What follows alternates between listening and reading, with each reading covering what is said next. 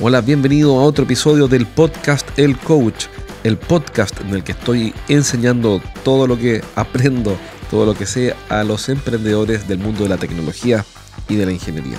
Si eres un emprendedor tecnológico o tienes una empresa de ingeniería y quieres que te ayude a llevar tu negocio al siguiente nivel, entonces mándame un correo a jorge.estrategiasdeventa.com y te voy a mostrar cómo puedo ayudarte, dependiendo de lo que necesites, por supuesto. Así que si quieres aumentar tus ventas de tecnología o de ingeniería, mándame un correo a jorge.estrategiasdeventa.com. Vamos con lo que estoy viendo esta semana con equipos de venta. Tengo un cliente que tiene un producto que es un software as a service, un SaaS. Y este software as a service tiene, super, tiene unas tremendas cualidades, pero tiene un problema. Tiene un gran competidor. Y es un competidor que hace las cosas muy bien. No es un cualquiera, es un gran competidor un 30% aproximadamente de los negocios que pierden los pierden con ese competidor. Entonces la pregunta es, bueno, ¿cómo hacemos para ganar más negocios? Y empecé a entrevistar a los vendedores, empecé a participar de reuniones con clientes, a tomar notas. Yo lo que hago para ayudar a los equipos de venta de mis clientes es participar como Columbo. ¿Se acuerdan de, ¿Te acuerdas tú del, de Columbo el investigador? Ese que ponía cara de tonto y hacía preguntas simples. Bueno, hago lo mismo y tomo notas. Y después analizo y pregunto, hago preguntas. Y una de las cosas que estoy descubriendo, que acabo de descubrir, es que nuestro vendedor, el vendedor de esta empresa, dado que yo lo acompaño a reuniones y lo entrevisté antes, hace de cuentas que este competidor no existe. Fíjate que hay un cierto temor, o sea, me parece muy bien no hablar de la competencia, me parece perfecto. Sobre todo no hablar mal de la competencia. ¿Por qué? Porque es, una ordinaria. es de mala educación. Hablar mal de otras personas es lo más rasca que existe. Pero además de eso, no conviene porque si yo hablo mal de la competencia, pongo a mi competidor en situación de víctima. Yo paso a ser victimario.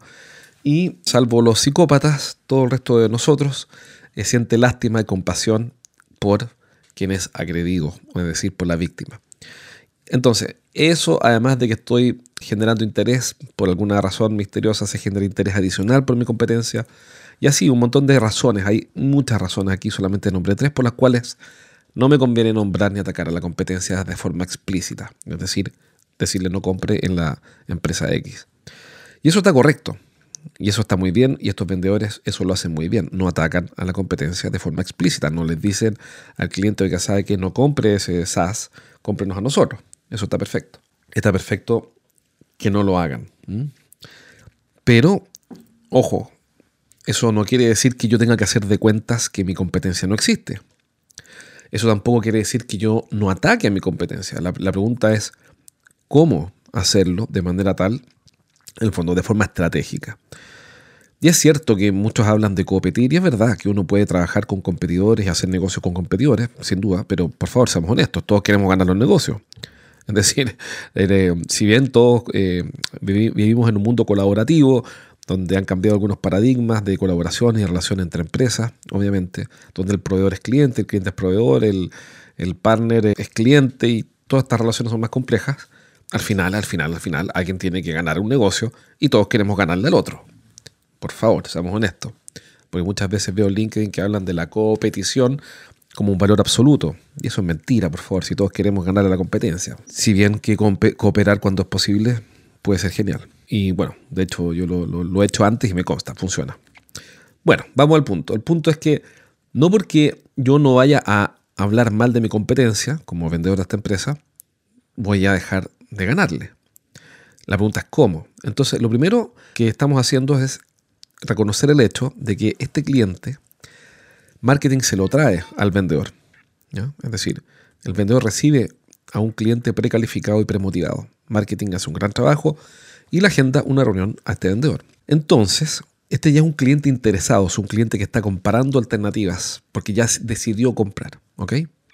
No es un cliente que tú fuiste, este vendedor fue a levantar una oportunidad, sino que es un cliente que ya está cotizando, está buscando a alguien que le resuelva el problema que tiene. Entonces, la pregunta es, ¿qué hago con él o qué hago de cara al cliente, dado que tengo un competidor tan fuerte. Y lo primero es entender con quién compito. Si yo no sé con quién compito, aunque parezca obvio, y cuáles son sus principales fortalezas, sus principales debilidades, es muy difícil diferenciarme. Entonces, lo primero que estamos haciendo es estudiar a la competencia. ¿Para qué? Para saber cuáles son sus puntos débiles. Si eres el gerente de una empresa de ingeniería, consultoría, coaching, tecnología o servicios para empresas, entonces este mensaje es para ti. Cada semana entreno a un grupo de gerentes en vivo. En estas sesiones aprende las estrategias más efectivas que conozco para hacer crecer sus negocios y siempre terminan la clase con ideas prácticas para implementar rápidamente. Y la buena noticia que tengo es que cada semana voy a sortear un asiento para una de estas clases sin costo. Regístrate ahora en eduventas.com y postula para participar en una sesión. Pide un cupo en eduventas.com. ¿Ok? Entonces lo primero que hay que hacer cuando yo tengo un competidor fuerte es estudiarlo. No digo que hagas una investigación de un año ni nada por el estilo, pero por ejemplo, métete a su página web. Si tienes clientes que ya compraron ahí antes y si vinieron a trabajar contigo, pregúntales por qué se cambiaron. Pregúntales sobre su experiencia pasada, cuáles eran los pros y los contras. Incluso hay ocasiones en las cuales puedes pedir una demostración y decir, oye, ¿sabes que me gustaría conocer el producto o servicio ustedes que venden? O sea, ustedes cómo lo hacen.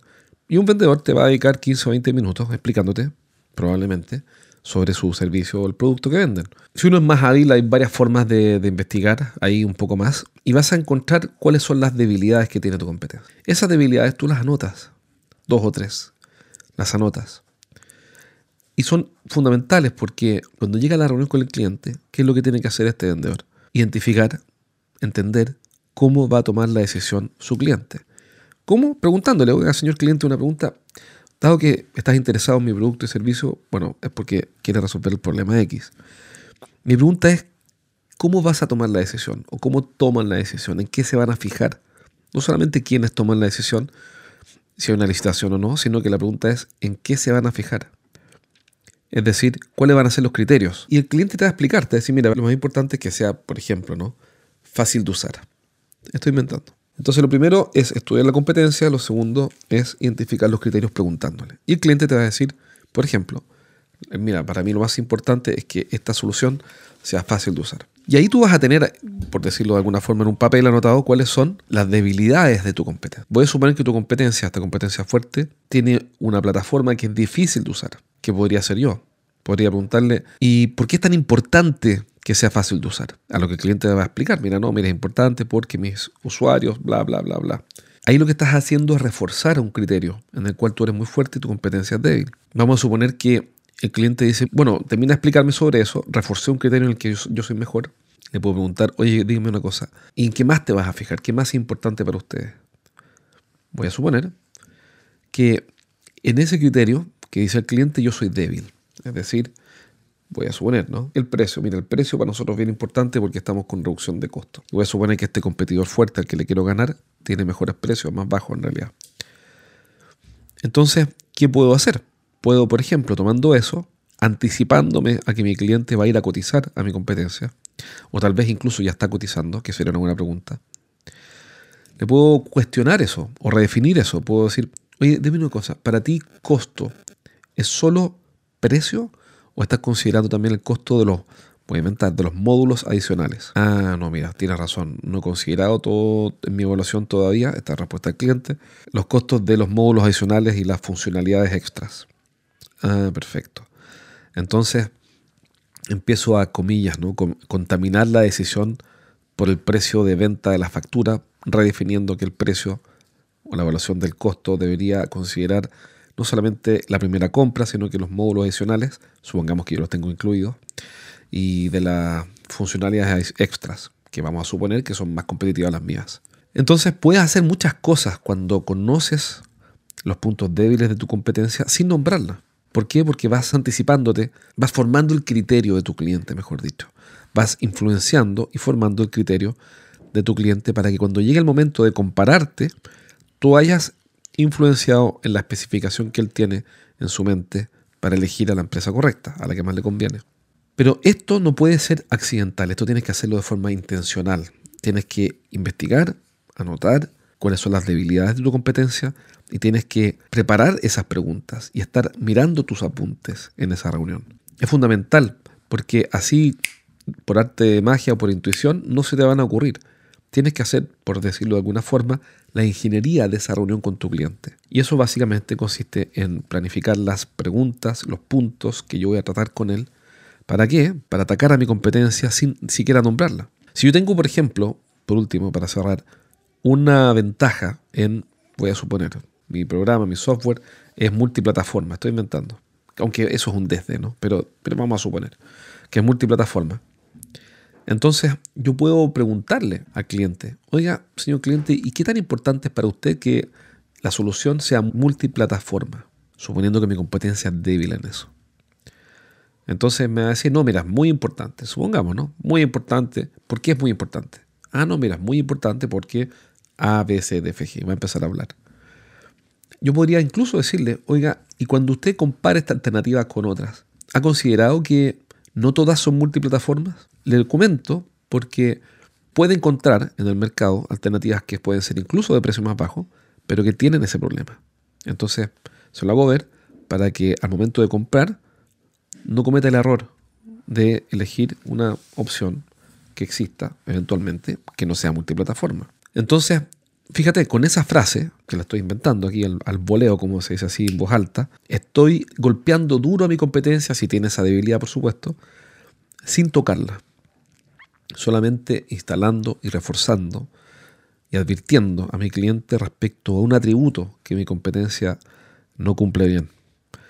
Pero esto, como conclusión, tienes que prepararlo. Y prepararlo no es una gran investigación de muchas horas, solamente que sea una media hora investigando tu competencia, una hora, y después media hora o 15 minutos preparando las preguntas y los puntos.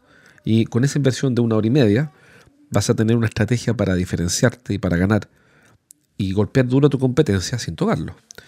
Bien, espero que este episodio te haya servido. Toma notas, como siempre. Implementa, da un paso, haz algo, ejecuta algo, para que no te quedes solamente con las ideas y ojalá con la inspiración. Así que eso, toma notas y ejecuta. Recuerda que si quieres que te ayude con tu equipo de ventas o que te ayude a ti directamente, si estás vendiendo tecnología o ingeniería y quieres que te ayude y te apoye en tu estrategia para ganarle a tu competencia, entonces mándame un correo a jorge.estrategiasdeventa.com y te voy a mostrar cómo puedo ayudarte. Te mando un abrazo, cuídate.